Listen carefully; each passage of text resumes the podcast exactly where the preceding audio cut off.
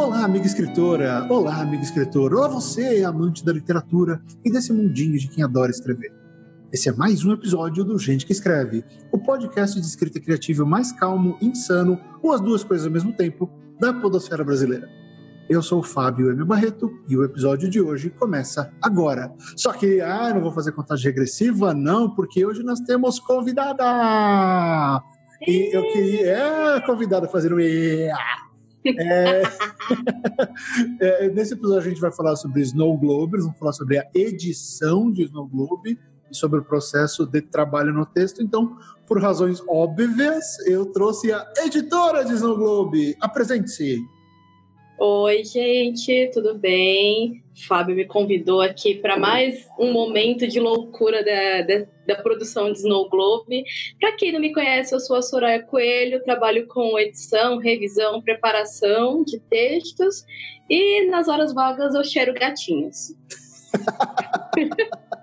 Sabe que esse pessoal de né, vocês de gato falam isso. Eu, quando eu era mais novo, eu cheirava cartinhas eu jogava card game, a gente comprava o saquinho de o booster e ficava cheirando assim, hum, carta nova. Aí virou a evolução, né, do, do cheirador de livro mais pra frente, né? Vira, assim, né? o adulto, o adulto cresce e quer cheirar livro quer cheirar livro e aí, aí reclama do e-book porque o e-book não tem cheiro. Não tem cheiro. Na minha especialização, a gente considerou a possibilidade de colocar livros com cheiro de chocolate para ter realmente um motivo para as pessoas cheirarem livros. Não, olha, eu acho isso bacana. Eu acho isso uma ideia fantástica. Eu apoio essa ideia. Eu compraria livros com cheiro de chocolate e morango. Compraria fácil, assim, tá vendo? Já seria um cliente do, do, da sua proposta. Então tá, pessoal, eu chamei a sua aqui para a gente conversar sobre, a, sobre o trabalho de edição de Snow Globe. Uh, você não precisa ter o livro, você não precisa ler o livro para escutar esse episódio. A gente vai realmente falar sobre o processo de edição. Então, se você nunca contratou uma editora ou um editor, se você nunca trabalhou com um profissional de texto, uh, você vai descobrir como isso acontece agora. O Gente que Escreve dessa semana começa em 3, 2, 1, vai!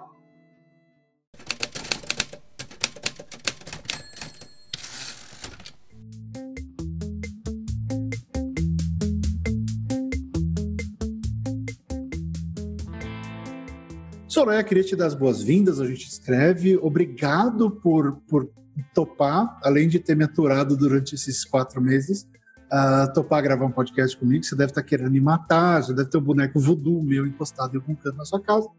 Mas muito obrigado por aceitar gravar o podcast. Na verdade, eu fiz um boneco voodoo de mim e tô fazendo massagem nele no momento. Ah, olha aí, você já tinha pensado nisso? Em fazer um boneco voodoo do bem? É fantástico! Pô, será que arruma dor no pé? Eu vou fazer um. Faz, faz sim, funciona. Eu tô indo pra cima, então. dor no pé uh, também resolve com o boneco do bem. Isso eu acho legal. Eu escreveria uma história fácil sobre alguém que faz boneco do bem.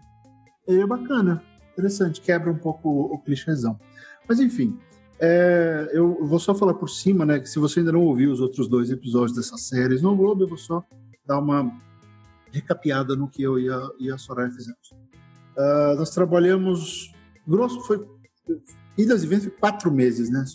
Desde que a gente começou a conversar quatro até a última revisão, né? Uh, eu terminei o livro em três meses e quatro dias, aí a gente ficou mais uma semana e pouquinho fazendo a, a, última, a última revisão. Então, o que nós fizemos foi o seguinte: a proposta que eu fiz para a Soraya foi eu escrevo e mando um capítulo, você vai editando e revisando enquanto eu escrevo o próximo capítulo. Então ela começou a trabalhar quando eu já estava no capítulo 3 ou 4. Né? Eu te passei uns dois logo de cara. É, então foi assim, foi uma linha de produção.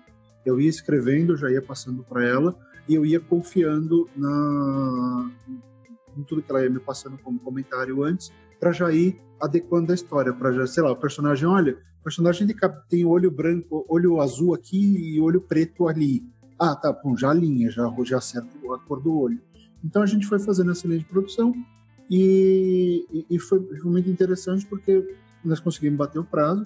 Teve uma redução drástica de tamanho da história, né? Era para ter cerca de 150 mil palavras, acabou fechando com 80. E, e então foi mais ou menos assim. Ainda bem inclusive, a, né? Ainda bem, senão a gente teria morrido. Os dois estariam aqui falando, fazendo um podcast do, do, do cemitério. Ah, mas então, assim, só para vocês entenderem, tá? Aconteceu desse jeito e é sobre esse processo que a gente está falando. Esse processo não é usual, esse processo é muito louco, esse processo deixa as pessoas muito cansadas, uh, o, o, autor recebe ameaças de morte e, e o que mais que acontece? Uh, a editora fica e brava com. Claro que a ameaça de morte não foi por causa do processo. Você sabe muito bem disso. Eu sei. eu sei, eu sei. Você sabe o que você fez no verão passado. Eu, eu, sei muito bem o que eu fiz no verão passado. Então, assim, esse foi mais ou menos o processo que a gente vai uh, discutir ele agora. E isso eu queria. Vamos começar pelo começo, né? Como, como dizem por aí. Eu queria que você desse a sua impressão de, de como você recebeu essa, essa ideia de fazer esse negócio de produção. Uh, eu, eu sei que foi uma, uma proposta retardada, mas eu, eu, você sabe que eu não tinha outro jeito. Então eu queria que você desse a sua impressão do começo assim, do processo, como é que você, uh, qual era a sua expectativa, como é que foi? Conta aí pra gente. Então, foi a primeira vez que, que eu trabalhei dessa forma, com um contexto. Até então, é, eu tinha trabalhado com a, com a edição de livros que já chegavam prontos. Uhum. E aí a gente sempre tem a facilidade de estar tá com o manuscrito pronto e fica mais fácil fazer as idas e vindas dentro da narrativa e saber o que está acontecendo de fato. Eu não tive essa visibilidade no Slow Globe, pessoal. É, eu descobri nos últimos minutos o que aconteceu no livro que nem um leitor normal, o Fábio, não me falou. Eu não contei, eu fiz de propósito. Eu adiantei algumas coisas, porque às vezes a Soraya chegava para mim, ah, mas isso daqui tá, tá fraco, isso daqui tá... Não, não tá claro. Eu falei, espera, que eu vou resolver. e aí dava dois capítulos e eu resolvia. É verdade. Porque ela vinha com é... esse tipo de feedback, só, só para ter o pessoal rapidinho, ela vinha com esse tipo de feedback de, olha, tá faltando alguma coisa aqui. Eu falei, não, eu sei, isso vai ser completado ou isso vai ser fechado mais para frente. Então, assim, é, foi até legal que ela me manteve atento às pontas soltas. Mas rolou muito disso, né? Eu não imaginei que o processo fosse ser tão insano quanto ele foi, principalmente na, na última semana. É, para quem não sabe, ficamos eu e Fábio até duas da manhã fazendo revisões, eu tomando café e ele tomando Coca-Cola. Ele ainda inventou de fazer uma promessa de não tomar Coca-Cola nesse período. Né, durou dois dias. E aí eu é. comecei a virar dois litros de Coca. Eu não tomo café, não faço mais nada. Eu tomei... Não façam promessas impossíveis se vocês decidirem editar, revisar, preparar e criar um livro em quatro meses, gente. Não dá certo. Não dá certo. é, é uma ideia meio louca. É... Então foi um processo que foi muito maluco, muito cansativo, mas eu acho que foi muito é, gratificante de ver um livro tomando forma assim ao vivo, porque ao mesmo tempo em que eu recebo o livro, que eu recebi o livro pronto e acabado, e aí o que eu ia fazer é, é fazer pequenos ajustes, eu fiz isso ali enquanto o negocinho estava ganhando forma. Foi muito divertido isso, de poder prestar mais atenção, de poder pitacar, e de poder falar, ah, tenta fazer mais isso com esse personagem, tenta fazer menos isso com tal situação. É, eu acho que é um poder que o editor, quando recebe o livro pronto, não tem. Então foi bem legal essa parte. É, isso foi legal porque, e aí acho que vem uma das coisas mais interessantes desse processo todo, que foi o fato de que tanto a capa que o Johnny fez, quanto a edição da Soraya, influenciaram a história. Por quê? Quando alguma dessas duas coisas identificava algum ponto interessante que eu não tinha pensado com tanta ênfase, Uh, vamos dar um exemplo aqui. Uh, a Blake. A Blake era uma personagem que ia ser. Ela tava, ela já existia. Né? Ela, ela existe há uns três anos na história. Ela, ela foi a última personagem. Uh... Minto, não foi não. Tom foi o último personagem. A, a Blake foi o penúltimo personagem a ser criado. E, e aí o que aconteceu? Ela, ela ia ter uma abordagem. De repente a Soraya começou a comentar e falar de coisas que me deram ideia. Pô, se ela for por aqui, em vez de ir por onde eu estava planejando. E eu comecei a ver caminhos diferentes. Eu comecei a ver na reação da Soraya uh, caminhos mais legais. Então, ela, ela começou a falar, já tô chipando. Aí eu, hum, olha só que coisa interessante, mas e se eu juntar essas duas peças? né, que não não estava no plano. Não sei se você sabia disso, Soraya. Que a, a, a coisa, eu não quero dar spoiler, mas a, coisa que acontece não não não estava no plano. Ela foi uma reação a você. Olha só, shippers sendo shippers. Funciona, hum. gente. Shippem seus queridinhos. Às vezes o autor, ele te escuta. É, mas eu acho que foi legal, porque foi um processo tão, tão desgastante assim, mas é, rolou uma confiança tão grande, e, e eu digo isso, isso para vocês. Quando vocês forem contratar um editor, uma editora, escolha alguém que você gosta do que faz, alguém que você tem algum nível de confiança, porque é uma entrega muito grande, sabe? É, eu, eu até pedi para a Soraya, falei, bata o mais forte possível, porque a gente tem que, a gente não pode correr riscos. Mas também tem que ter essa confiança de, pô, a pessoa tá, tá, tá lendo, tá empolgada com o que está acontecendo, querendo capítulo novo, então é legal porque já dá aquela injeção de ânimo, tipo, já tem alguém do outro lado acompanhando o processo, não foi um processo solitário. Não foi um processo de eu vou tomar todas as decisões e, e depois eu vou jogar na mão da Soraya e falar se vira. Né? Desse jeito que aconteceu, é, me, me permitiu ter essa relação diferente com a obra. Então a obra foi crescendo e foi tomando alguns rumos diferentes e, e para ser sincero, melhores, porque eles vieram de feedback. Eles, eles se originaram em, em, outros pontos de vista, eles se originaram em alternativas que originalmente eu não tinha pensado e depois eu, pô, como é que eu não pensei nisso? É óbvio. Né? É absolutamente. Sabe, sabe onde aconteceu a mudança? Na cena do, na cena do banho quando você deu aquela, aquela chamada de, pô, ela ainda tá na. Eu perguntei pra Soraya, você acha que a personagem ainda tá fixada no, no ex? Aí ela tá, bastante. Aí eu, pô, como é que eu arrumo isso? Aí eu arrumei isso e dali abriu um, abriu um campo para ampliar muito mais a personagem.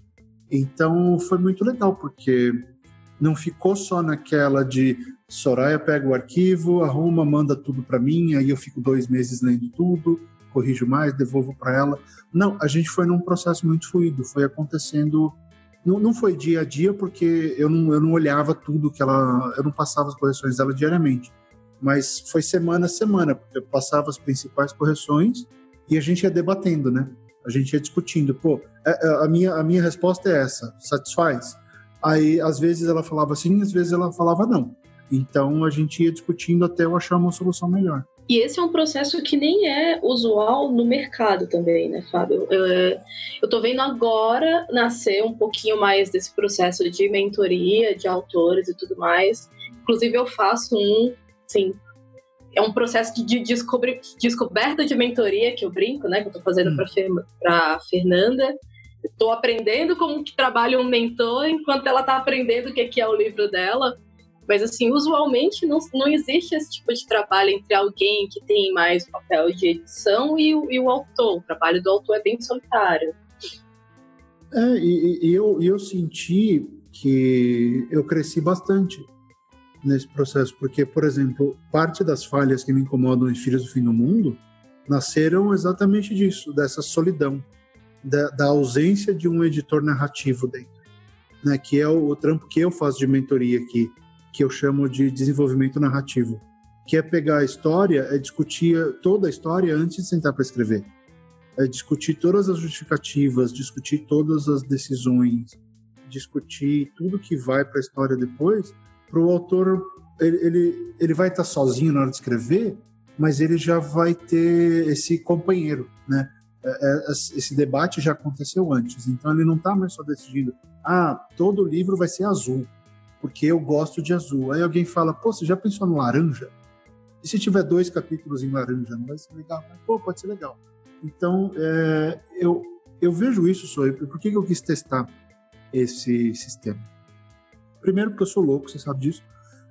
Segundo, porque eu vejo, esses, né, eu vejo sistemas assim acontecer nos Estados Unidos. Eu conheço vários autores lá que fizeram e fazem mentoria desse tipo e, e, essa é uma das partes que me faz entender por que, que o mercado de lá é tão mais profissional do que o nosso. Porque lá todos, todo o processo é, é acompanhado de perto por alguém. Não tem essa coisa de ah, eu vou ser. A não sei que você seja muito fodão da vida que ninguém vai se preocupar com você, mas quando você está entrando, todo mundo tenta lapidar ao máximo a obra para que o mercado aceite.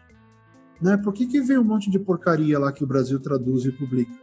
Vem de lá, nem são, nem são tão, livros tão grandes e fantásticos, porque tem todo esse trabalho que aqui não tem. Aqui você tem uma pessoa que escreve sozinha, termina tudo, vai lá, manda para você, ou nem manda. Normalmente o autor pega e manda direto para uma empresa, que é a editora, né, que vai publicar o livro, tentando ser publicado. Eu acho que essa, é, esse, essa fase de passar para uma profissional prévia é muito fantástica. Ah, aumenta o custo e não sei o que. Aumenta, mas vale a pena. Sabe? Vale muito a pena porque eu, eu, eu, eu sei que hoje eu tenho um bom livro em mãos porque eu fiz isso. Sabe? Eu, os meus contos, na maioria das vezes, eu publiquei sozinho. Eu não fiz esse trabalho com ninguém. E agora eu acho que eu não consigo mais escrever sem. Sei lá, faz sentido para você? É, eu acho que isso uma... eleva a qualidade. Ontem mesmo eu estava na mediação de, de uma aula da, da Net Neves e ela levantou justamente essa bola de se você vai pegar o seu manuscrito e você vai sei lá, você quer publicar por uma editora de qualquer forma, não quer fazer crowdfunding, não quer publicar independente, quer enviar para uma editora. Ainda assim, é interessante que esse livro passe na mão de outra pessoa que tenha algum, algum crivo profissional, seja um preparador, seja um revisor, para chegar com esse, com esse texto o mais, sei lá, o mais limpo e o mais fluido possível, né? Então faz muito sentido. Porque, assim, chegam pilhas de, de originais nas editoras todos os dias, né? Chegam. E Como que você vai fazer o seu manuscrito se destacar? É, eu mesmo já estive do outro lado da mesa recebendo esses manuscritos e, assim, 99% é lixo direto. Você lê três, quatro parágrafos e manda embora. Não adianta o seu final ser fantástico se no começo você não sabe escrever. E, e, e é legal ter esse negócio que alguém vem de alguém olhando de fora fala: olha, isso aqui não tá bom. Né, a gente não vai falar do conteúdo e tudo, mas, por exemplo, existe o capítulo que foi retirado. Tem um capítulo que foi cortado por razões conteudísticas. Uh, a Soraya sugeriu, a gente discutiu bastante, ouvimos outras pessoas, inclusive, e o capítulo foi derrubado pelo bem da história. Né? Uh, e, e a história ficou melhor, ele não precisava estar ali. Era um ponto que eu queria fazer sobre um assunto e ele, ele caiu, vocês não vão nem perceber que não está ali. Né? Eu acho que essa é a maior é, é o maior sinal de que estava certo, né? Porque não faz falta. Não, não fez a menor a menor falta na história. Então, é, eu vejo essa parceria, você não precisa fazer assim, esse jeito é meu, tanto que a Soraya falou, ela nunca tinha feito assim, e eu acho que isso é uma das, como a Janaína diz, Jana Bianchi isso é uma das loucuras de Fábio Barreto.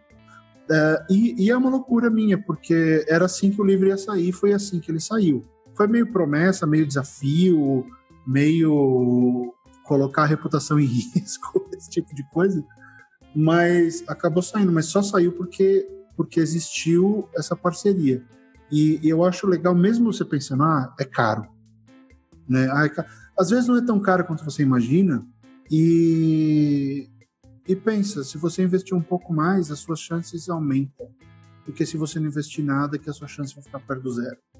Né? Eu acho eu acho muito importante considerar essa profissionalização mesmo você sendo um autor independente. Eu acho que é aí que você precisa profissionalizar mais ainda, porque a editora, ela tem esses profissionais que a gente não vê. Né? A gente não vê o, o processo passando por isso. O, o, proofreader, como é que chama proofreader aqui? Nossa, a gente chama de proofreader também, claro. É. é. O, pro, o, proofreader, ele, você não vê esse processo. Ele é interno, ele vai fazer, vai devolver para o editor, o editor vai arrumar as coisas, e aí o editor vai falar com você. Então, quando você consegue, você está fazendo independente, você tem que emular uma editora. Né? E, e foi até uma coisa que a gente conversou para o livro ficar melhor ainda, precisaria de mais tempo e de mais uma pessoa envolvida, que não dava. Né? Não, não, dava tempo e, e, e, também eu gastei o que eu tinha.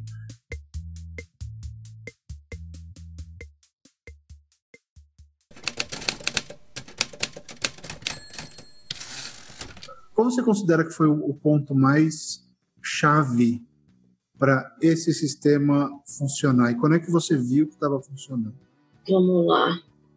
Eu acho que o ponto-chave foi a gente ter um cronograma, né? A gente tinha que terminar até tal data. Eu funciono muito bem com deadlines, então eu sabia que eu tinha que estar com tudo preparado até determinado dia e dessa data não passava. Uhum. Coloquem deadlines na vida de vocês, gente. Ajudou pra caramba. Eu faço isso muito no profissional, mas no pessoal eu não faço, então é, esse é um recado pessoal também. e aí entra muito uh, o que eu já tinha comentado de eu não, eu não sabia, eu não tinha o livro na íntegra. Então, por alguns capítulos, e eu acho que o Fábio teve essa mesma sensação. Eu fiquei, meu Deus, será que isso vai funcionar no fim das contas? Para onde essa história está indo? E eu acho que eu sofri disso muito mais do que o Fábio, que no fim das contas sabia o que, que ia acontecer, né? Hum, eu não sofri tanto disso, não. Eu estava mais preocupado assim: será que a Soraya vai gostar? porque eu te falei, você virou meu filtro, né? Você virou o primeiro ponto de contato. Teve capítulo que eu nem reli, eu terminei de escrever e mandei para ela. Ai, que louca essa pessoa, gente. Mas é, porque assim, você viu como foi. Tinha, pessoal, tinha dia que eu escrevia duas mil palavras. Tinha dia que saía 900.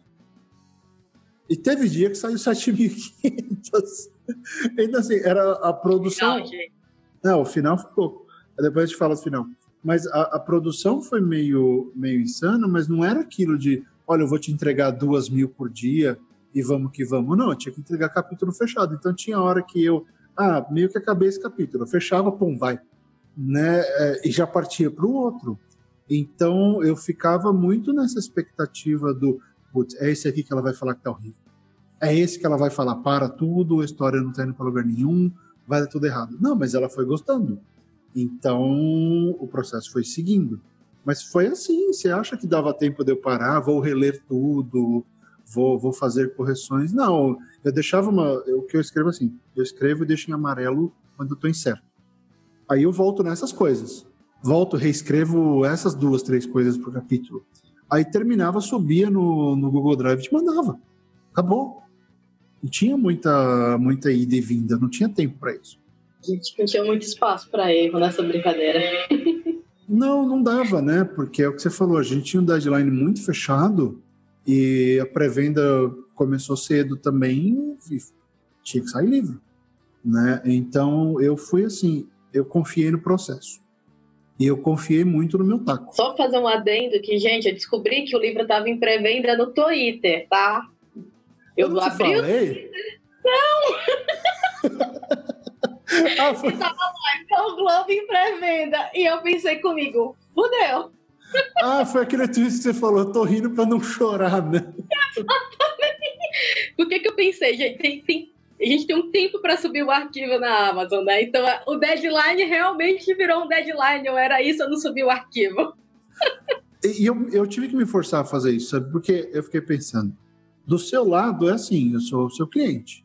Né? Se eu não termino o livro, paciência, eu não terminei o livro. Né? E, só que do lado de cá, é, eu preciso lançar o livro. Eu falei uma data, eu vou lançar nessa data e, e, e eu preciso entregar esse produto. Então, eu me coloquei pressão e, e falei, bom, agora vai. Né? Foi muito mais uma, uma questão de, de tirar esse livro da minha frente da melhor maneira possível, só. E, e fazer e fazer essa promessa meio em público para quê? Para falar, olha, eu não tenho mais volta. É meio que assim, eu, eu virei a nave para o lado, joguei a chave fora, eu tô indo. Né? Eu, eu precisava fazer assim. E aí entra o lado do, do que tem que emular uma editora. A capa já estava pronta com o Johnny, eu senti que o ritmo estava indo bem, falei, bom, vai rolar. A gente se deu bem trabalhando, falei, agora vai. Então foi aquela coisa de sentir confiança no processo e, e fazer isso. Tanto que, é, se o ouvinte quiser fazer uma coisa assim, você pode fazer sua pré-venda até um ano antes, sabe? Não precisa fazer a sua pré-venda com um mês de antecedência.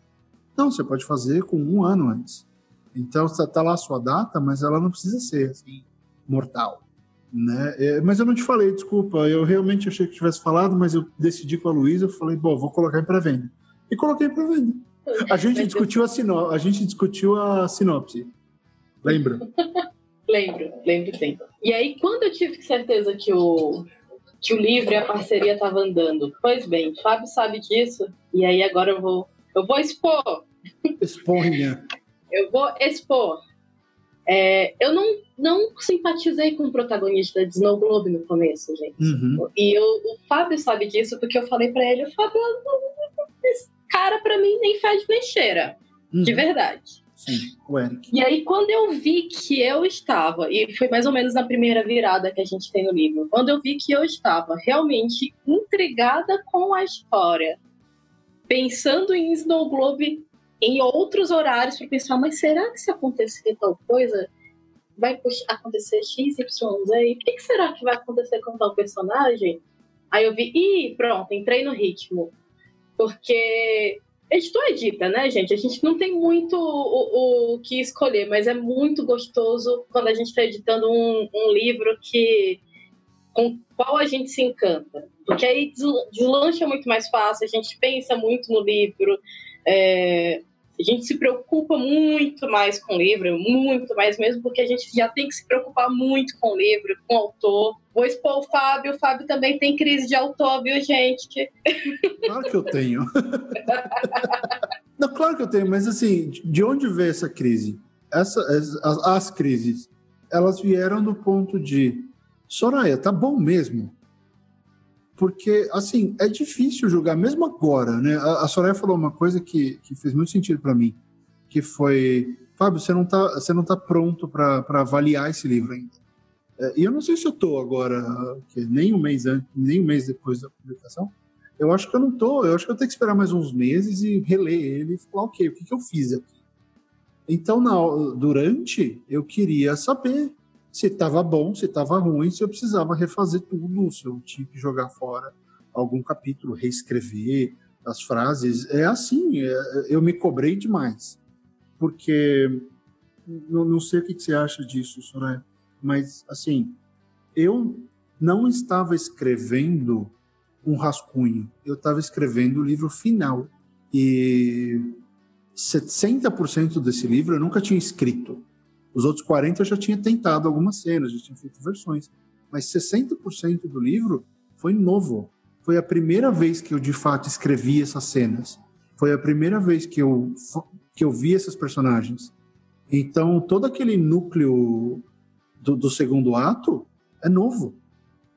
O final, então, putz, sabe? Então, foi, foi um primeiro contato com tudo e tinha que estar tá bom, porque não ia dar para refazer por causa de tudo isso que a gente já conversou. Então, eu me coloquei numa situação de cobrança muito grande e, e você seria a pessoa para me dizer: olha, tá mal escrito. E eu teria que aceitar e um outro jeito de corrigir, entendeu? Daí que veio a crise de, de pseudo-pânico, porque você concorda que eu podia ter errado absurda, absurdamente? É bem complicado trabalhar do jeito que o Fábio trabalhou, de fazer um livro já na versão final, né? Com, com pouco tempo que a gente teve, é, a pressão principalmente sobre ele, no, no, fim das contas, porque ele que tinha que produzir essas duas mil, três mil, sete mil palavras por dia. E ter que sair um texto bom é, é muito sangue no olho. Eu, eu, agora, às vezes, fico pensando o que diabos eu fiz. Você fez um livro, é! Eu sei, é, mas sabe, mas sabe que, que foi que foi meio, meio estranho, porque essa Teve um dia, sabe quando eu percebi que, que eu tava em outra vibe e que eu tava levando isso a sério demais? Teve um, um camp, não, não, um camp NaNoWriMo uh, pelo Skype. Foi por um Zoom da vida, sei lá. Tava, tinha um pessoal no Starbucks, inclusive o Patrick tava lá, que foi quando eu soube da existência dele. Tava ele, a Vivi, alguma coisa assim, não lembro o nome. Uh, tinha uma... É, é, isso, isso. Uh, então tinha umas quatro pessoas no Starbucks. Aí tava eu em casa, pelo Skype, pela, pela, pela videoconferência, a Jane em Campinas e tinha mais umas duas pessoas em videoconferência. Tinha alguém de Minas também, eu acho que era o Thiago Lage. Enfim, tava rolando um, um Camp Nano, para quem não sabe, os camps né, do, do NaNoWriMo são preparações, são testes para você ver como é que funciona, para você escrever junto, que é o, o writing. a ideia é você ir para um lugar e um monte de gente escrevendo junto. Junto, mas sozinho, né? Porque não tem jeito. Mas é, a gente pega e faz, faz sprints. Então vamos escrever por 40 minutos. Aí todo mundo fecha tudo, escreve por 40 minutos, aí volta, dá uma quebra, fala besteira, conversa, e escreve mais 40 minutos. E a hora que eu percebi isso, no primeiro, a gente voltou no primeiro break, todo mundo, ah, eu escrevi duas mil palavras, ah, eu escrevi três, eu não sei o quê. Aí eu olhei assim, eu escrevi 600. Aí eu, peraí, eu escrevo mais rápido que esse povo. Por que, que eu escrevi 600? Aí eu me toquei, falei, putz, eu estou escrevendo um livro, eu não estou rascunhando. Eu não estou inventando nada que vai mudar, não. Eu já estou escrevendo. Então, o meu ritmo de escrita, que se eu estiver fazendo jornalismo, faço 5 mil palavras por dia, fácil. No, no, tirando o final, né, que foi insano, mas nos outros dias, um bom dia era um dia de 3.500 escrevendo o livro. Então, naquela hora eu percebi, pô, eu tô, eu tô noutra, noutra pegada, eu tô outro ritmo, porque eu tenho que prestar atenção em cada frase, muito mais do que qualquer outro autor. Eu não tô me separando, não, eu só estava num momento diferente. E aí eu percebi que esse momento estava acontecendo. Aí eu entendi, putz, é por isso que a minha produção, meu número de palavras está tão baixo. Eu não tinha me tocado ainda. Você é maluco, Fábio. É isso. Mas acho que tem poucas pessoas que se arriscam e exige muito treino e, e muito tempo escrevendo. Por isso que eu falo, gente, não repitam isso em casa se vocês não for, não, não, não escreverem, já não, já não tiverem uma maturidade literária para de fato saber escolher bem as palavras na cabeça antes dela ir para o papel. Tem muito autor que não consegue fazer isso mesmo com muitos anos de, de escrita. Tem outros que são malucos, né, Fábio? mas sabe, mas sabe por que eu fiz isso também? Tem um outro lado. Eu eu já deixei, eu já toquei alguns, alguns projetos que não terminaram exatamente por isso ao longo de alguns anos. E sabe o que eu percebi foi que quando você vai escrevendo ao longo de anos, e foi o próprio caso de Snow Globe, o primeiro capítulo tem até a hora que um certo personagem embarca num, num certo turbojato, eu tenho 17 versões daquele, daquele trecho. Eu já escrevi ele 17 vezes. E eu leio, eu, eu li, depois que eu terminei, eu voltei e li. Eu li todas as 17. Cada uma delas tinha alguma coisa boa. Cada uma delas parecia legal, mas cada uma delas parecia escrita por outra pessoa. Por quê? A voz mudou.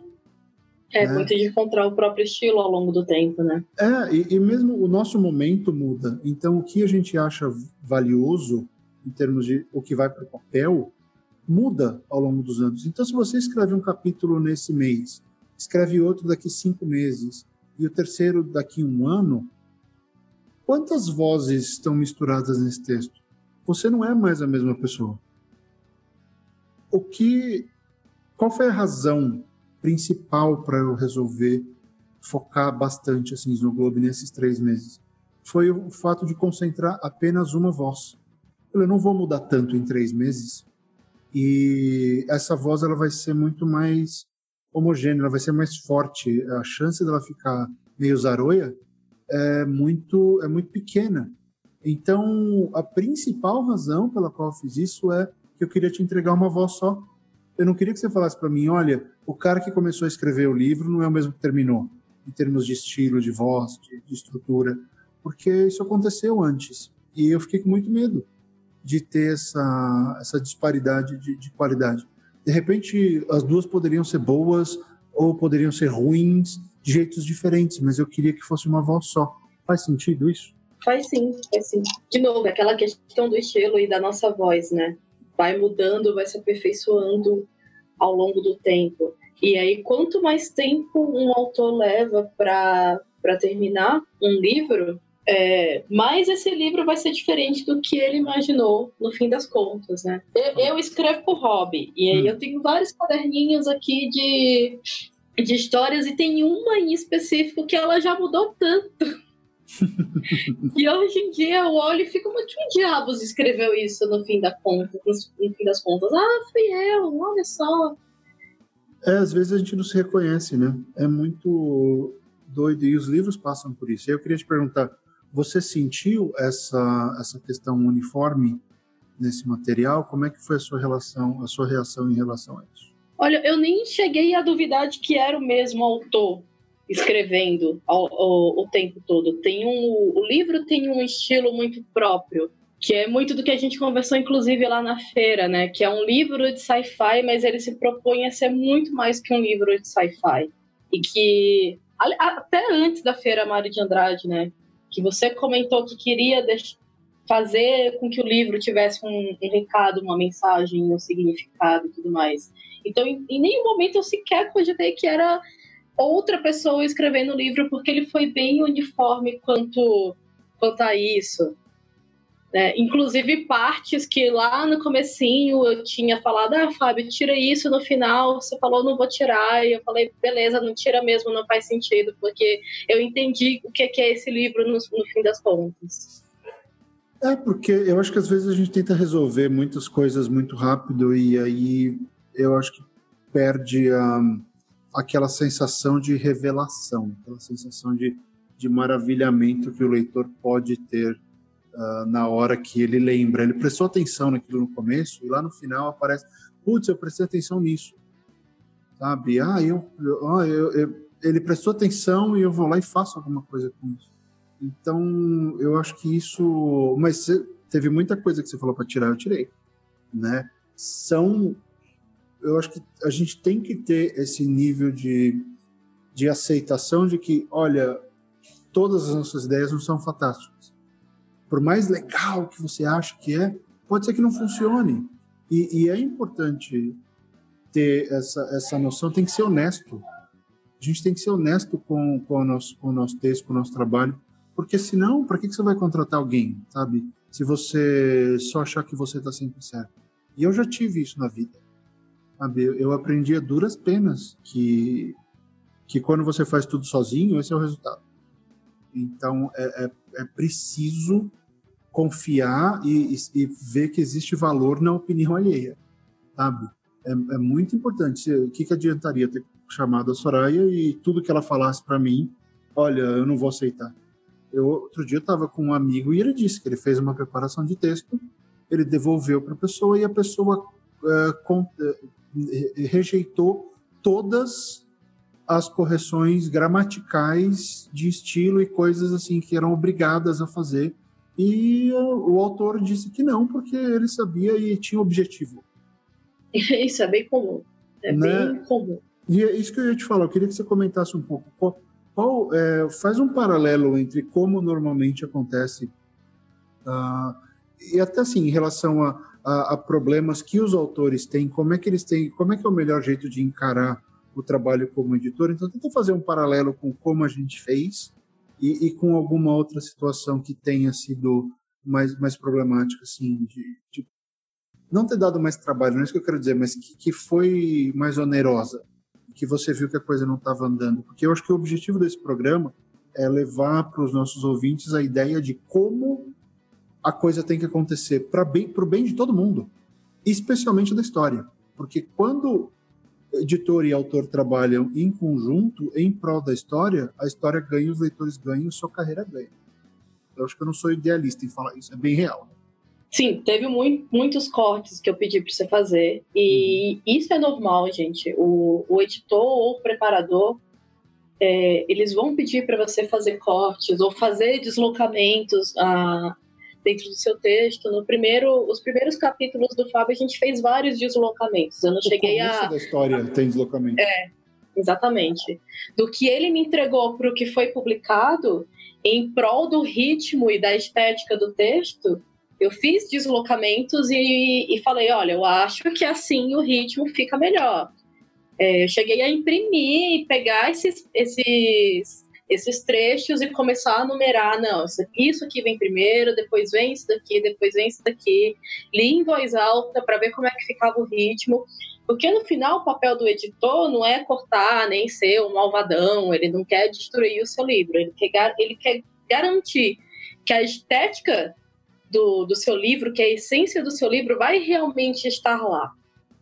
Para isso acontecer, a gente tem que ir cortando alguns, matando alguns elefantes pelo caminho, né? Aquela palavra que você acha maravilhosa, nem sempre é, ela cabe naquele contexto. Por exemplo, tem um, um texto meu que eu enviei para uma antologia, ele foi aprovado e chegou à, à correção da revisora, e uma palavra que eu tinha achado fantástica ali para adjetivo e tudo mais, para fazer uma referência para uma das personagens, ela cortou. Aí eu tive meu primeiro ataque de pelanca, vocês estão autorizados a terem ataque de pelanca, né? Aqueles cinco minutos de você não entendeu a minha genialidade, depois eu reli e falei, ok, faz sentido, não, não tinha razão para essa palavra estar ali. E ok, né?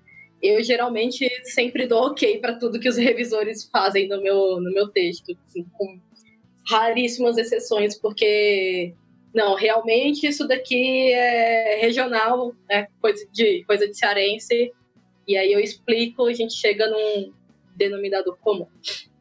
Então, é, geralmente é, é assim que funciona o trabalho de um editor.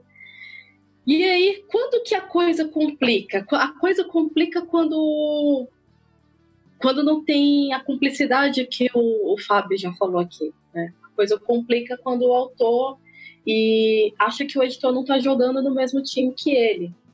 E isso é bem comum. Eu acho que vem muito daquela ideia, aquele ideal romântico dos anos 50, anos 70, de que o editor era o cara que ficava isolado numa sala rasgando manuscritos. E. Não, gente. Eu vou, eu vou repetir essa, essa nobre arte. Mandem manuscritos, eu rasgo eles para você.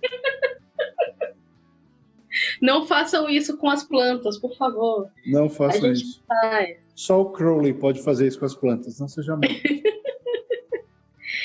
e aí complica aí realmente não tem não tem como o trabalho do editor funcionar se o autor não está disposto a, a sentar e a ouvir porque a gente passa muito tempo lendo, passa muito tempo em cima do, do, do, seu livro, de vários outros livros, passa muito tempo em cima de manuais, passa muito tempo em workshop, falando com outras pessoas, tanto que o, o trecho que foi cortado definitivamente do Snow Globe. Eu sentei com várias pessoas e falei: lê isso daqui. É, vê se não é coisa da minha cabeça, vê se realmente cabe, se não cabe, se tá tudo bem, se não.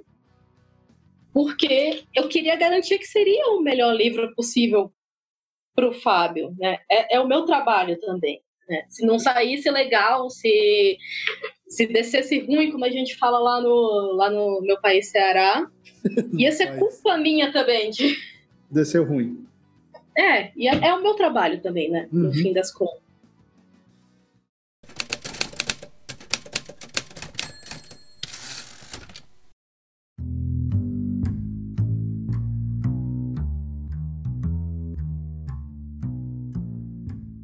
Deixa eu te perguntar uma coisa. Você já passou por situações, por exemplo, se eu tivesse batido o pé e falado não, eu vou deixar esse capítulo e desce.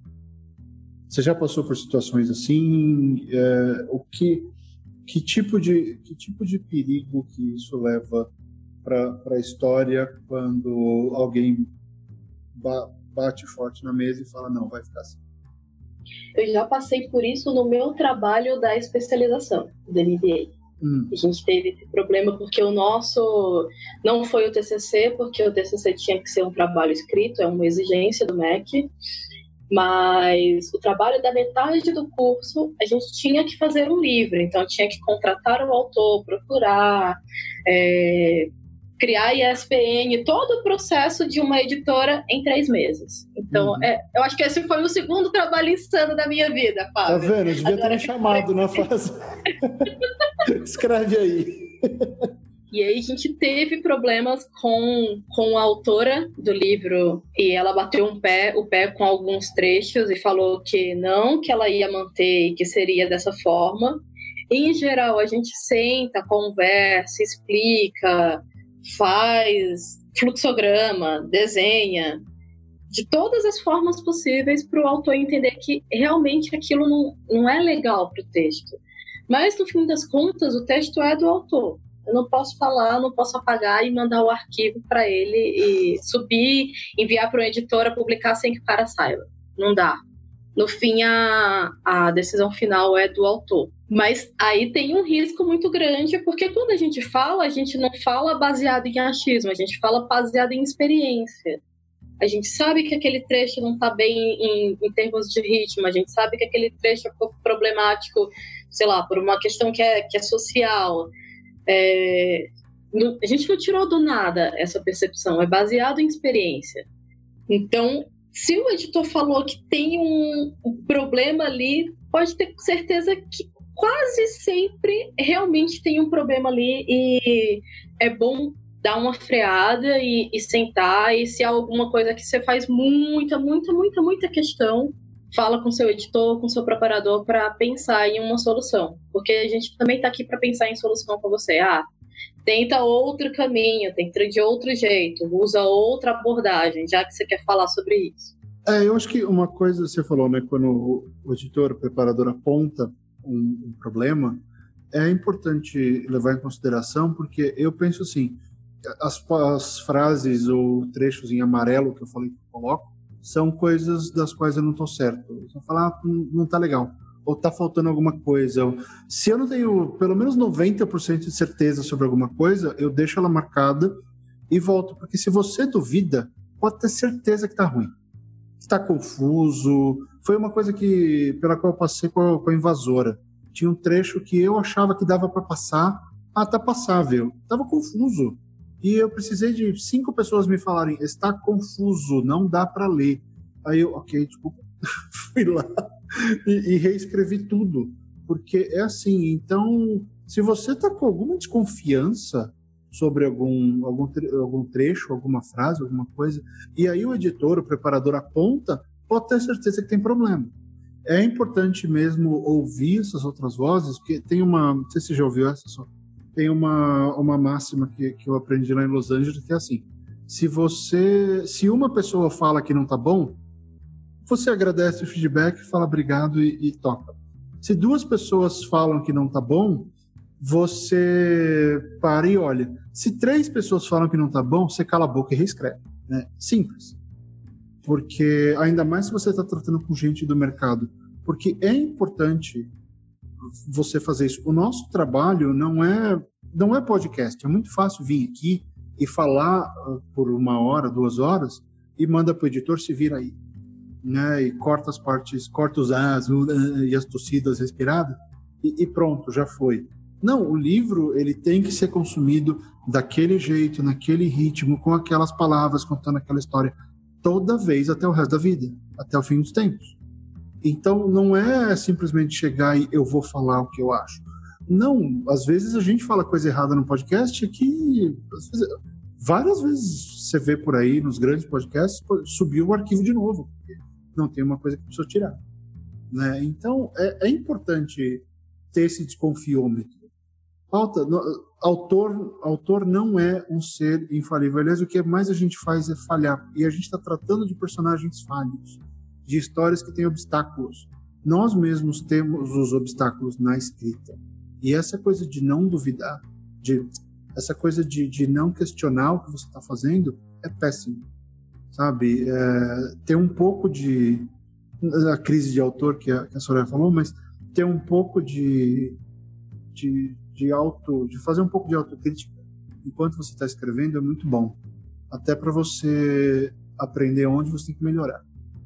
E aí tem outro ponto, né, que é, é a outra grande vantagem do, de se trabalhar com um editor, com alguém que vai dar um olhar, uma, uma olhada no seu texto depois, que é, e aí eu falo como editor, o papel do editor é ser o escudo do autor. Se o texto tá ruim e passou na mão de um editor, 50% da culpa é do editor, gente.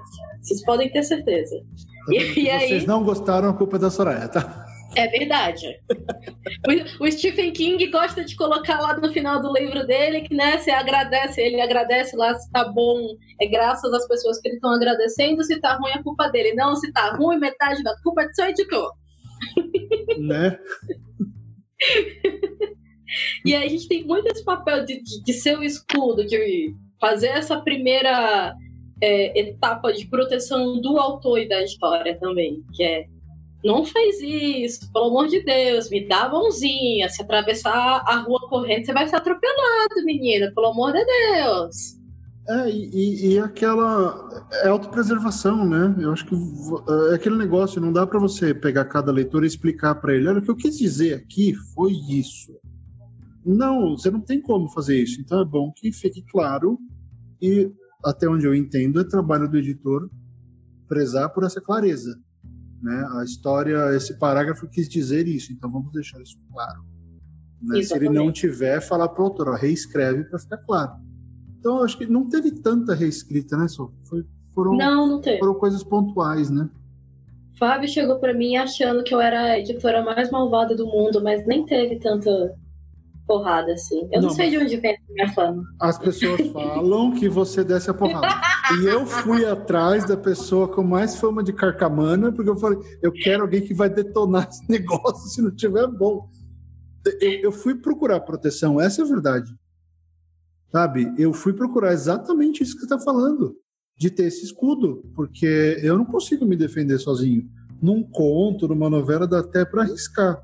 Num romance, é nem a pau nesse ritmo, fazendo essas coisas. Não, de jeito nenhum, não tinha como. Imagina, aquele monte de erro de gramática, caminho dislexia. Nesse ritmo, nesse ritmo, principalmente, eu acho que, sei lá, se alguém quiser se arriscar a fazer alguma coisa parecida, não faz sozinho. Não, não dá. Se não quiser ter alguém se não quiser ter alguém fazendo o acompanhamento, que nem foi no meu caso com, com o Fábio, terminou e já quer mandar pelo menos, pelo menos entrega na mão de um revisor. É o mínimo que você tem que fazer. É. E, e, uma das, e uma das vantagens que o nosso esquema de linha de produção uh, teve foi que, como as coisas já estavam sendo revisadas e meio que, pelo menos uma primeira camada de revisão você já foi passando enquanto você lia. Quando, quando a gente terminou o livro e foi passar mais para a parte de revisão, revisão, é, já estava quase tudo feito, né? Passaram algumas coisinhas que a gente depois arrumou, a vantagem do e-book. Nossa! é, a gente fala ou não? Pode falar. Então. Eu, foi às duas da manhã comigo tomando café. Foi as eu duas. Tenho, tenho essa defesa a meu ela, favor. Ela tem a defesa. E eu tenho a defesa. Você quer que eu conte Não, eu, eu, conto, eu conto. Eu conto a você, vai. Mas assim, eu fiz por confiança suprema. E aí vem a outro, outro lado da moeda. Gente, desconfiem dos seus revisores quando vocês acharem que alguma coisa tá muito esquisita. É, desconfie. Fábio Barreto colocou alto-falante lá, bonitinho, né? Alto, hífen, falante. Bonitinho, lindo. O que, que Soraya fez às duas da manhã da última de revisão? Transformou tudo em alto-falante com U, tudo junto. Esse arquivo subiu para pré-venda e eu estou aqui fazendo o meia-culpa público. Fui eu. Mas eu falei, eu acho que mudou. Como ela fez as duas e eu aceitei as revisões às três. Eu falei, eu acho que mudou com, a, com alguma coisa da nova do, do, novo acordo, mudou. Mas parece coisa do novo acordo, né? Se, se ninguém percebeu, a gente finge que é um novo acordo. Mudou, falei, botou no futuro, de repente ela achou que é assim. Então tá bom, eu saí aceitando tudo. Aí estamos É um livro de sci-fi. É, Naquela época, lendo. lá já se fala. É, quando a gente se conheceu, um olhou pro outro, alto-falantes. Acontece, gente. Acontece, mas assim, então se você está ouvindo esse programa agora e você comprou na pré-venda, entra no chat da Amazon, pede para eles trocarem o arquivo. Eles mandam um arquivo novo, então eles vão te mandar um arquivo que está uh, ah, zerado, não tem. Inclusive tem umas duas ou três coisas da dislexia que passou, que não deu para pegar, e, e a gente arrumou.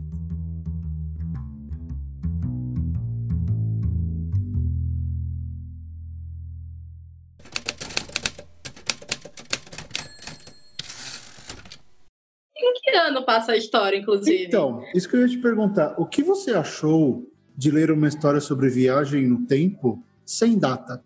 Então, para mim, é, ficou muito aquele futuro, o futuro próximo, tipo, não é um futuro, futuro muito distante, a ideia de futuro próximo, e que eu não precisava de um marcador do tempo.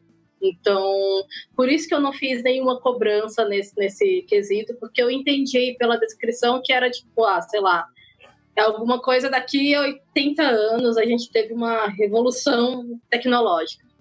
Alguma coisa meio Blade Runner por aí, sabe? É, foi. Menos Blade Menos Blade Runner. É. Menos Blade Runner, mas você, você entendeu. Porque assim, teve uma, teve uma versão que eu tentei fazer data e estava ficando tão complicado de ter que ficar tratando de tudo isso e, e eu estava eu tava naquela de, pô, vou colocar uma data, aí vai ser que nem Blade Runner, que nem De Volta ao Futuro. Chega a data e, e todo mundo fica cobrando e não acontece nada. Falei, se eu deixar a data, sempre pode acontecer. Ainda é passível de acontecer, então sempre, tá nesse, sempre vai ficar nesse futuro próximo. Não tão próximo assim, mas sempre vai estar à frente. A gente sempre vai estar esperando essa hora chegar. Claro, já chegou Nossa, uma hora que nós todos vamos ser androides, né? Então, é. aí a história cai, mas... Eu tô esperando pelo momento que vai ter a revolução das máquinas, porque eu sou a pessoa que vai ser escrava das máquinas com vontade, gente. Com vontade? É. Robozinho, que eu acho que, as, eu acho que as máquinas vão ser mais sensatas.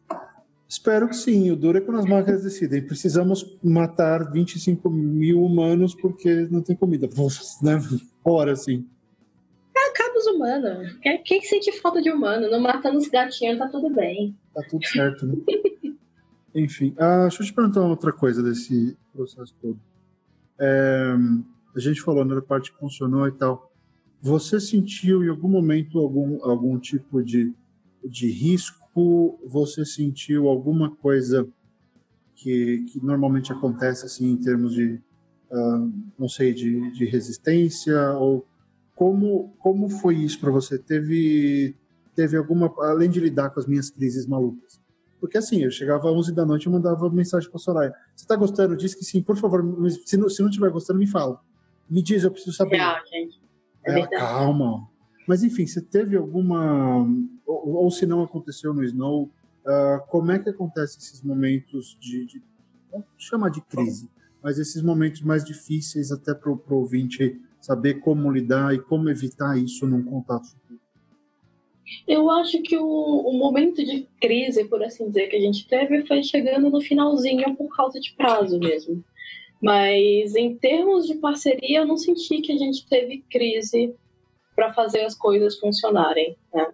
Eu acho que a gente teve bastante sorte de conseguir se falar e se entender direitinho sobre o andamento da história, sobre o que uma coisa pensava e, e sobre o que um pensava, o que, que o outro o que o outro sentia. E tudo isso foi definido antes, né?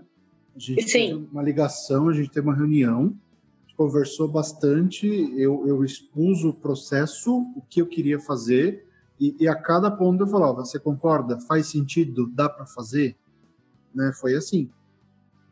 Eu fui avisada pra, em que, que isso acontecer, gente. Assim. Em favor do Fábio, eu tenho que falar que eu fui avisada que ia ser essa loucura. Você sabia? Eu sabia. Foi escolha própria. É, mas eu acho que é, é assim que tem que acontecer, né? Tem que, tem que existir transparência. Porque imagina que eu não falo isso para ela. Eu falo para ela, não, já tô com metade do livro pronto e não sei o quê. E aí ela percebe que eu tô escrevendo o livro enquanto tá indo. Um que ia ser ruim para a história, porque ela ia ficar meio, pô, peraí, eu confio nesse cara ou não? Né? Quando eu abri o jogo, ela sabia exatamente o que eu estava fazendo, como eu estava fazendo, por que eu estava fazendo. Então existe, existiu isso, porque se eu tento enrolar e falar que já tem coisa pronta, tudo, e que já estava quase lá, não ia dar certo. Né? Ela, ia, ela não ia confiar no trabalho, ela ia ser surpreendida em ter questão de carga, né? Então você Sim. sabia, inclusive você sabia como as coisas iam chegar. Assim, quando eu trabalho com preparadora, porque o trabalho de edição em si é, é, raro que me peçam, né?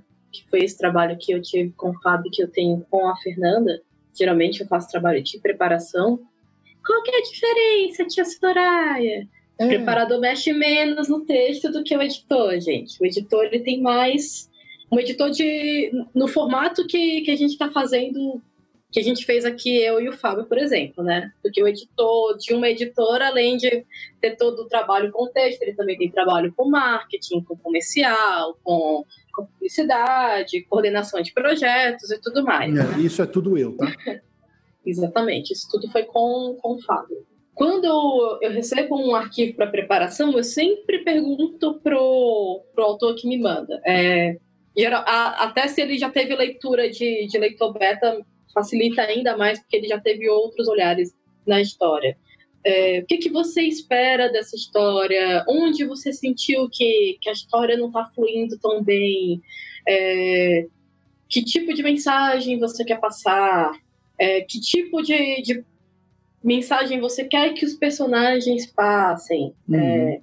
Define o que, quem que eles são para mim, define o que é que você quer com esse texto no fim das contas, para quem que ele vai, é, é, sempre bacana ter essa ideia do que, que o autor espera, porque todo, a gente sempre tem expectativa com o nosso livro. Uhum. Então, lá durante a preparação, eu vou ticando esses pontos. Ah, realmente, essa parte está truncada, realmente esse personagem precisa de mais aprofundamento, realmente esse final tá muito obscuro, dá uma melhorada. É esse tipo de trabalho que, que você pode solicitar da pessoa que vai dar uma olhada no seu texto. É geralmente o que eu faço também. É, e do meu lado foi importante, por exemplo, pegar uma editora, não um editor, porque como tem muita personagem feminina na história, eu precisava do eu precisava do outro ponto de vista. Até para evitar, por exemplo, deslizes que eu tive com Filhos do Fim do Mundo. Quem leu Filhos do Fim do Mundo lembra da esposa. E foi, era uma baita personagem que eu perdi a oportunidade de trabalhar com ela porque eu não tive um editor que virou o, o profissional que virasse para mim e falasse: olha, essa personagem podia ser mais aprofundada, né? ela podia ser melhor, ela podia fazer mais coisas. Eu estava tão preocupado com o meu primeiro livro, com a minha estreia e em contar uma boa história, que eu nem me toquei que eu estava desperdiçando potencial e que eu estava praticamente colocando um estereótipo. Né? Eu queria que essas personagens uh, não só né, os, os, os personagens homens que eu sei fazer, eu queria também que os outros personagens tivessem vida e tivessem o escopo certo. Eu não queria que é, correr risco de não, nem ser preconceituoso. Eu não, sou eu não sou machista, não sou essas coisas. Mas assim, eu queria dar uma sensação correta para essas personagens e é importante que eu tivesse. A Sô falou de leitor beta. Eu acho super legal ter leitor beta. Eu não gosto. Sabe por quê, Soraya? Porque são várias. Polêmicos. São várias. São vários pontos de vista. Quando eu escolhi trabalhar com você, eu falei, eu vou ter esse ponto de vista. É esse ponto de vista com quem eu vou debater.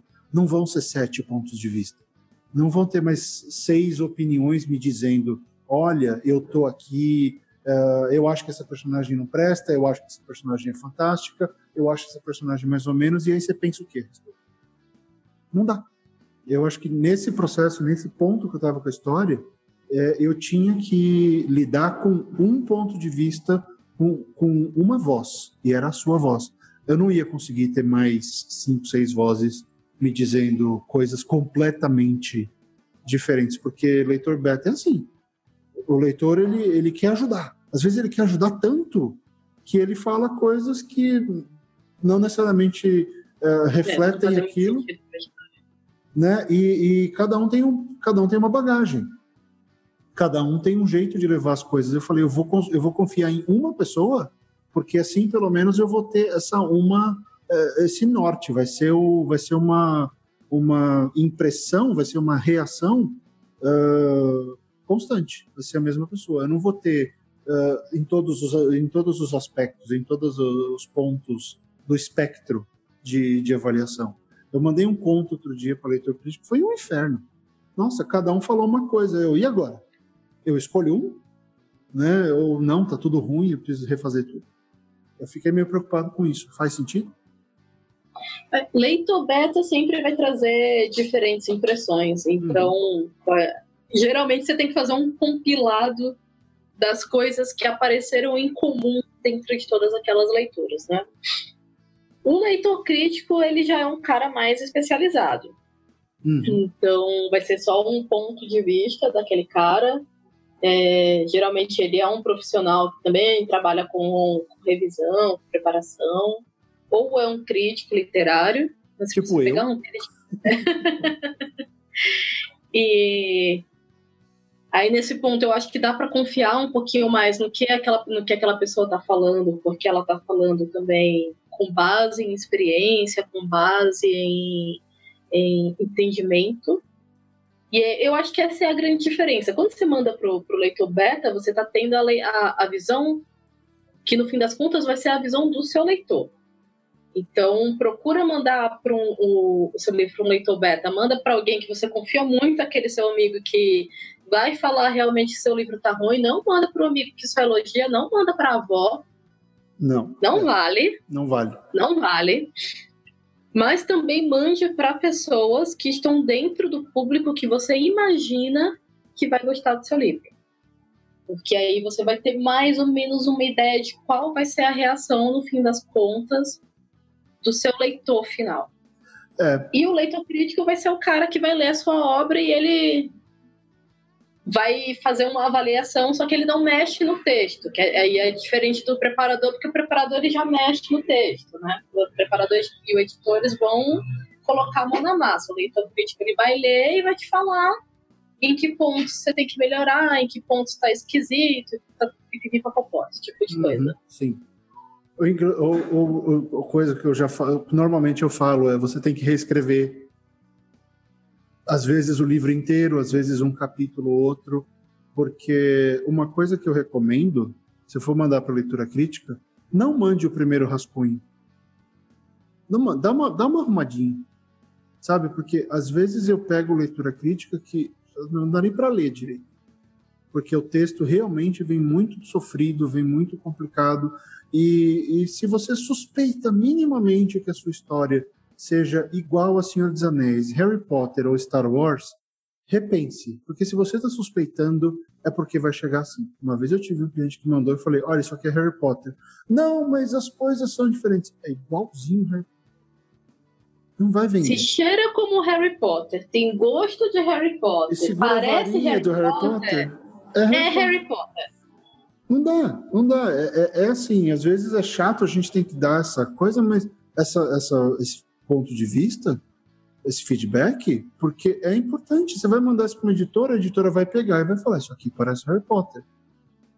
Então, assim, e é por isso que é importante ter referência, ter outras coisas. Por exemplo, é, duas coisas que eu quero que a senhora fale a respeito. Eu acho que o Snow Globe tem uma vocação grande com o público feminino. E duas, é, o final. Eu passei anos, eu, eu, eu não escrevia porque eu falava, pô, o final parece um certo uh, livro barra quadrinho barra filme que, que eu gosto muito. E eu falei, o final é igualzinho, todo mundo vai ler e falar. Até agora ninguém pegou. Então eu queria que a Soraya falasse sobre a questão do público feminino e se, e se ela acha que o final parece com alguma coisa. Ó, a gente tem duas personagens que são muito. Aliás, três, né? Se, se três. pegar. A gente tem três personagens que são muito boas e elas sequestram a história. Fábio entendeu? elas sequestram a, a, a, história, assim, por boa parte da narrativa. E eu acho que é bacana ter essas meninas como protagonistas, por assim dizer, da história, porque a gente tem aquele grande problema da ficção científica, que é o de invisibilizar as mulheres na maior parte do tempo. Né? Uhum. Não é um livro perfeito em termos de representação feminina, gente, mas é um livro muito bacana de se ler, sim. É, eu acho que, a, que, que, as mulheres que lerem o, o Snow Globe vão gostar, sim, da, dessas personagens. É, a Blake é minha favorita, ela é minha queridinha. Eu gostei muito de como a Blake criou uma, uma voz própria ao longo do, do trabalho de construção da história. ficou bem. Ela é bem divertida. Ela é bem Eu gosto dela. Né? e eu acho que sim, que as, as mulheres que, que, que lerem Snow Globe, elas vão gostar bastante da Blake, da Becca e de quem mais aparecer pelo caminho. Se você não gostar, é culpa da Soraya, tá? Porque eu fiz o máximo, ela disse que estava bom. Ela disse que estava bom. Desculpa. Para efeito de melhoria futura, o que, que, faltaria aí que você falou que não, não é perfeito em termos de representação? Então, no, é, é, o, pro, o problema não, né? Tem um, é, a gente entra muito no, do negócio de ficção científica que a gente não tem tanta representação de, por exemplo, mulheres mais velhas. A, a Becca e a Blake são, são jovens, por assim dizer. Mas tem a Elsa. Ah, mas a Elsa não aparece. Ué, então. Ah, não vem. Não vem querer vender isso, não. Pô, mas eu tenho que defender, né? Entendi. é, de ter mulheres. Eu quero muito ver velhinhas em ficção científica, Fábio, por favor. Você devia ter falado, eu podia botar a velhinha lá. É que eu parei para pensar nisso depois. É que a gente já tem o velhinho maluco, né? É, a gente já tem o velhinho. Gente, o velhinho maluco do Dito Globo é maravilhoso. Vocês não têm ideia das vezes em que eu acordei o meu roommate aqui rindo das coisas que o Tom falava. Pelo amor de Deus. É, o Tom é meio doido. Ele não bate bem, não. Inclusive, eu colocava isso lá nos comentários. E, Fábio, eu acordei meu amigo, que eu divido apartamento, dando risada desse trecho. É, Por favor. Eu me divertia, eu ficava esperando. Eu vou abrir as correções do dia da Soraya, só para ver onde ela tinha gostado ou não. É aquele negócio aqui, acertei aqui, acertei aqui. Aí, aqui ela não riu, droga. Tem que arrumar uma piada. Era para rir. Era para rir, não Agora, riu. eu ah. acho que sobre o final eu também não peguei a pegadinha. Que bom. Então, porque teve um negócio interessante que acontece, não, não aconteceu com o Snow ainda, porque ele ainda não teve nenhuma resenha propriamente dita. Mas é uma coisa curiosa que, que às vezes o resenhista pega e, e fala assim, não, nota-se as claras influências de tal, tal e tal autor ou de tal obra. Aí eu fico lendo assim, pô, mas eu nunca li esses caras. Mas às vezes a gente não tem influência diretamente do autor, mas tem a influência de autores que leram aquele autor. É, exatamente. Eu acho que é, é mais por aí. Né? Quer ver, Eu acho que funciona assim.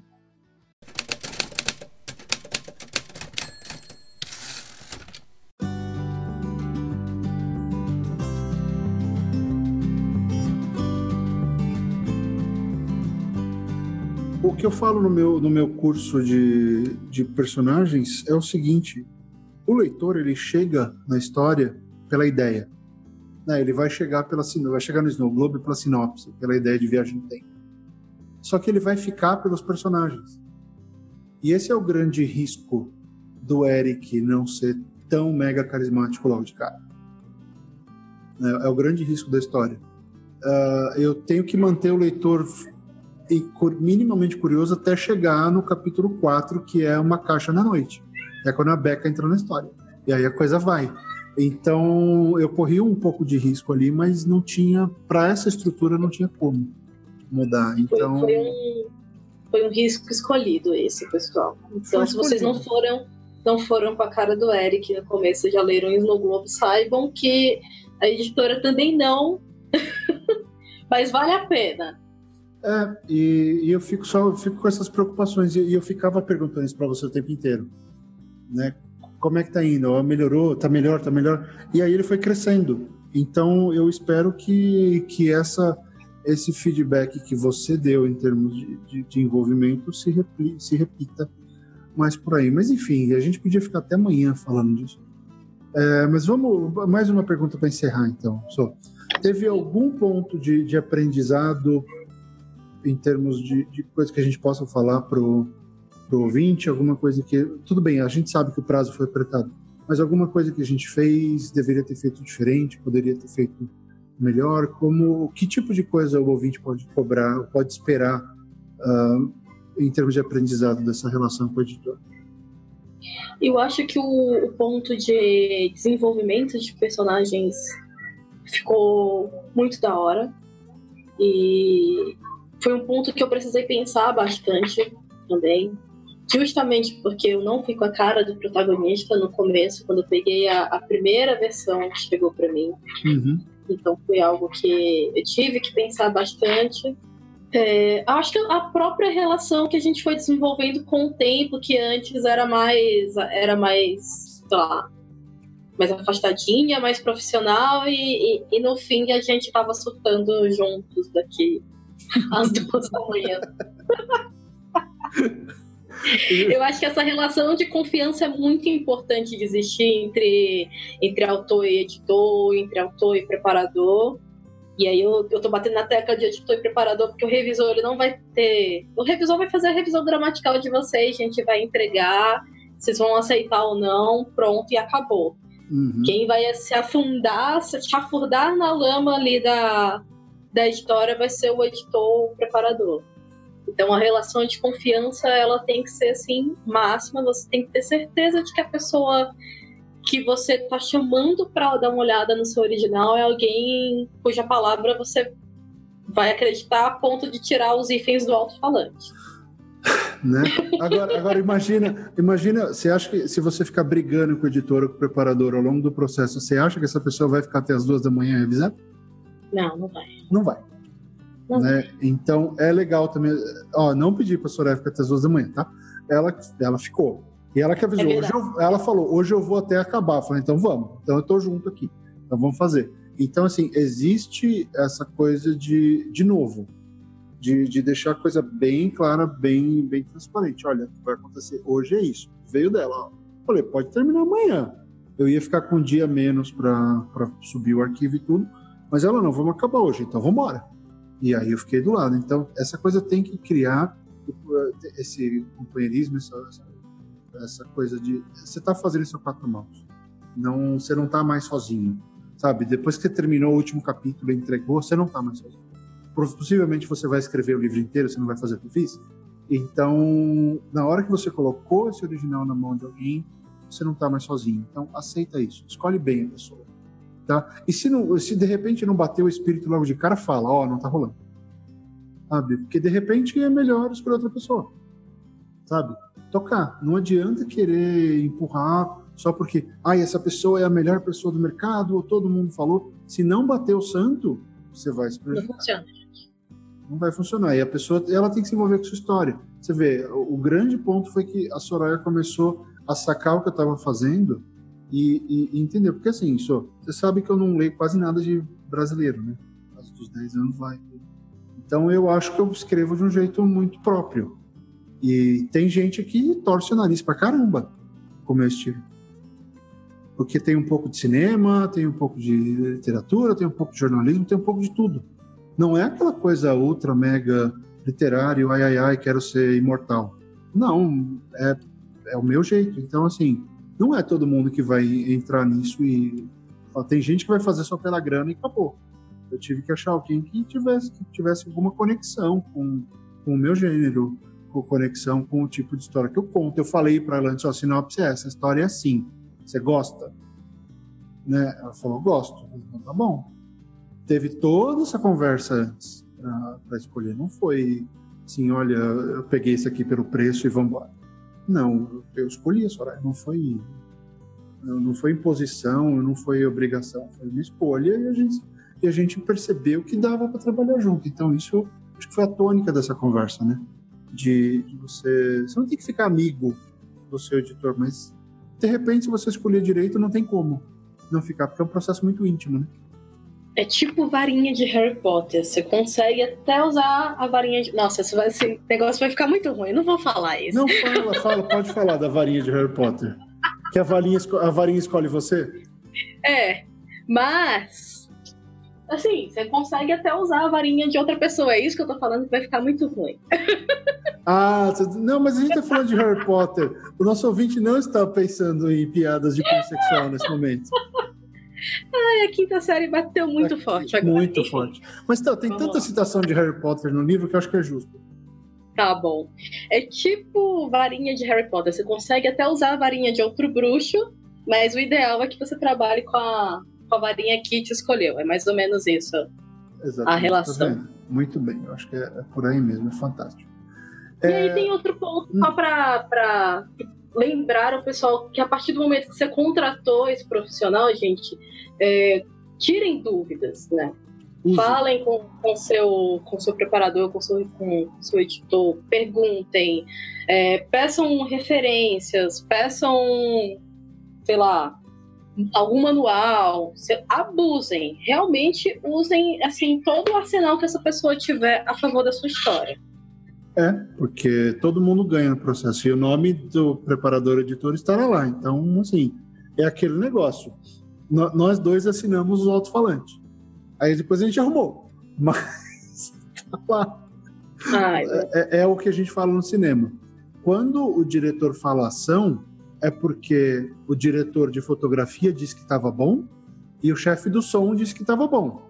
Se o som ou a iluminação ficaram ruins, a culpa é de todo mundo.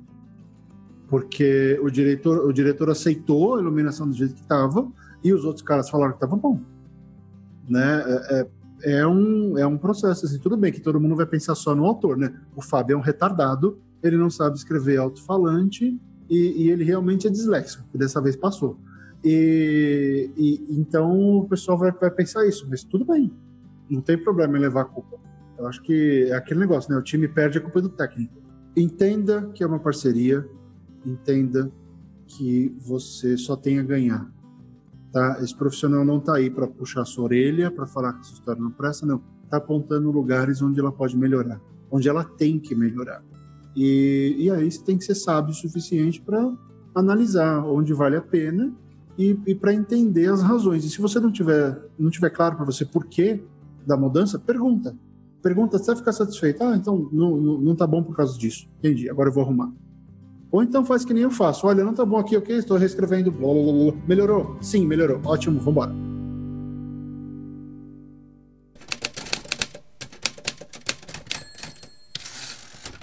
So, uma última coisinha só, e aí a gente acaba. Conta para os nossos ouvintes como a primeira leitora de Snow Globe se sentiu em relação à história. Minha relação com, com Snow Globe, ela foi um crescendo de ok, é uma, é uma história de ficção científica. Fábio, eu não acredito que você fez isso. E, e o Fábio sabe o quanto eu fiquei fula da vida quando eu cheguei no final de Snow Globe. E o quanto eu fiquei. Ele não esperava essa reação de mim. Que foi o quanto eu fiquei reflexiva no final de Snow Globe. Eu achei Realmente, que tinha quebrado a Soraya. É, eu, ele, ele perguntou o que, que você achou da história. Eu falei, fala comigo amanhã. Não, e ela amanhã... me, deu, ela me deu um banimento. Eu tô três meses banido sem poder pedir trabalho para ela. Eu tenho a mensagem, tá escrito aqui. Aí ela, é, eu, eu não sei o que fazer. Eu, Soraya, não, fala comigo amanhã. Eu, caramba, quebrei a Soraya. Quebrei a editora dois dias antes do prazo. Eu fiquei preocupado, te juro. Meu Deus, o que aconteceu? Gente, é porque foram quatro meses de relação também com essa história. E eu não sabia o que ia acontecer no final da história. Então, eu acho que juntou muito de expectativa desses quatro meses com um final que eu não esperava, que eu não conhecia, é, que tem aquele, tem, tem aquele ar agridoce. E eu fiquei, nossa, mano, não, não tava esperando por isso, não. Legal ouvir isso, porque é engraçado, né? Quando você está escrevendo, na, na, na, minha pele, é assim: tudo que eu escrevi nos primeiros dois capítulos era spoiler. Eu, eu entreguei a história inteira. Tá tudo aqui. E aí as coisas começaram a funcionar como você falou: hum, não estava tudo ali. então eu acho que chega. É, queria agradecer a Soraya pela participação, pela dedicação nesse tempo todo, por ter aceitado participar desse processo maluco comigo eu acho que hoje, depois de revisões póstumas feitas e dessa gravação, acho que a gente fecha esse ciclo bem, de verdade. Agora temos que pensar em outras coisas para fazer. Uh, mas sou obrigadão por essa parceria, por ter topado. Eu sei que nem todo mundo do mercado teria aceitado essas condições malucas de, de trabalho e eu acho que muita gente nem confiaria em mim para falar vamos fazer. Sabe, eu tava com medo de, pô, eu vou falar com um monte de gente vai pegar só para dinheiro, né? Porque o livro não vai ficar pronto. E, e eu, eu, eu falei nos agradecimentos do livro e falo aqui, a sua presença é fundamental para que esse livro acontecesse do jeito que aconteceu. E acho que fizemos o nosso melhor. Agora está na mão dos ouvintes, dos leitores. Que é isso, eu que agradeço a confiança também, Fábio. É, é, dos dois lados, né? A confiança, então, você confiar em uma, uma editora que tem algum tempinho de mercado, mas ainda é uma editora em formação, também significou muito para mim. Gente, vocês não, não têm ideia de quando o Fábio chegou para mim, eu falei, mas gente, o fucking Fábio Barreto tá pedindo pra eu editar um livro desse. O que, que, que tá acontecendo nesse mundo? Eu não sou tão famoso quanto as pessoas acham. Queria ser. Olha, você é famoso do meu círculo, tá? Então. Ah, tá. Não, mas foi, você sabe, isso veio de, de ler coisas que você tinha feito. Uh, várias pessoas recomendaram e eu falei, vamos, vamos lá. E eu precisava da sua energia, entendeu? Era, era alguém, não adiantava, ah, eu vou contratar uma, um puta editor com 50 anos, não, não é uma pessoa que vai saber apreciar.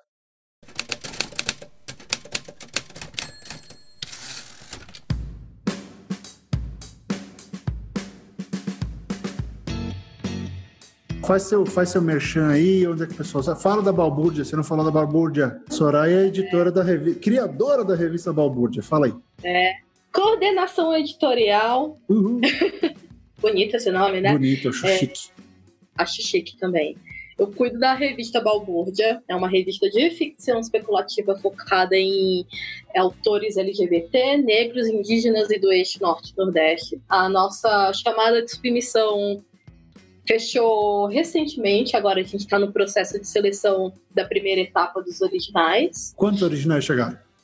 A gente tá com 92 originais válidos. Fantástico. Mas foram mais de 100. É, eu, eu, é. Pra quem tava esperando 3, tava esperando 3, 92, é, meu Deus, como que eu vou lidar com tudo isso? Legal. mas tá sendo bem bacana. Além disso, eu sou parte da equipe editorial da Trasgo e da Mafagafo. Eu também sou da Trabalho. Mafagafo. Da Trasgo não, eles nunca me chamaram, então eu não faço parte da Trasgo.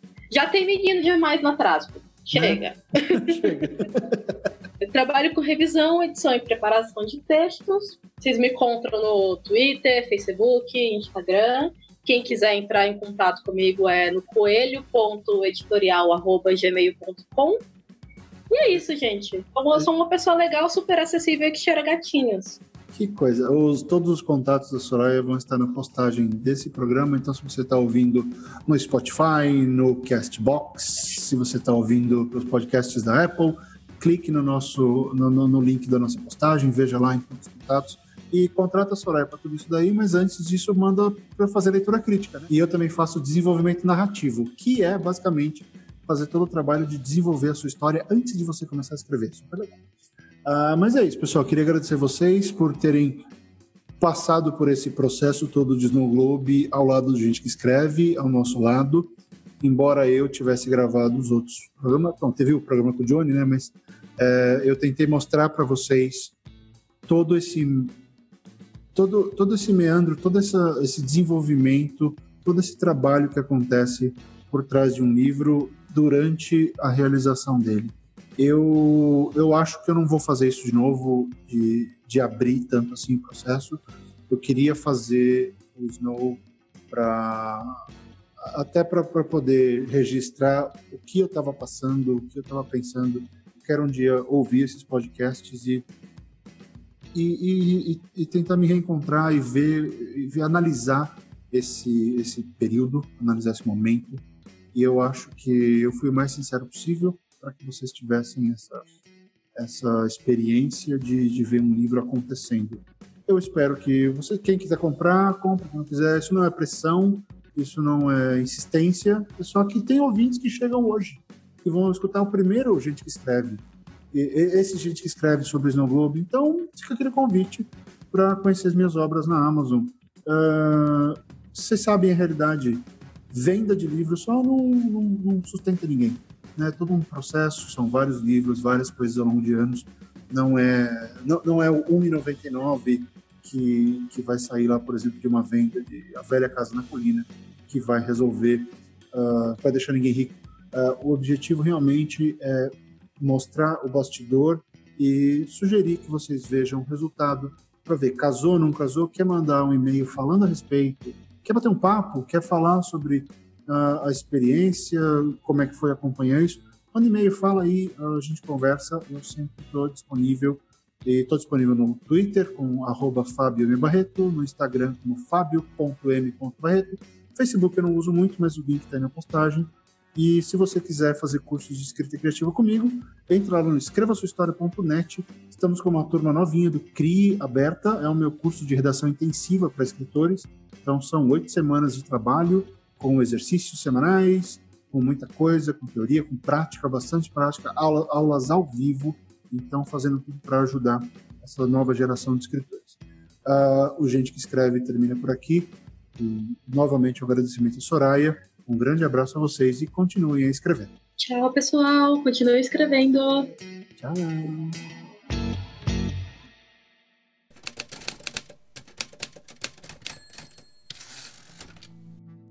O podcast Gente que Escreve é escrito e apresentado por Fábio Vibarreto, tem edição do Pod História, a parte visual é feita por Tiago Dalek e Johnny Bijos e a trilha sonora original é de Daniel Bellieni.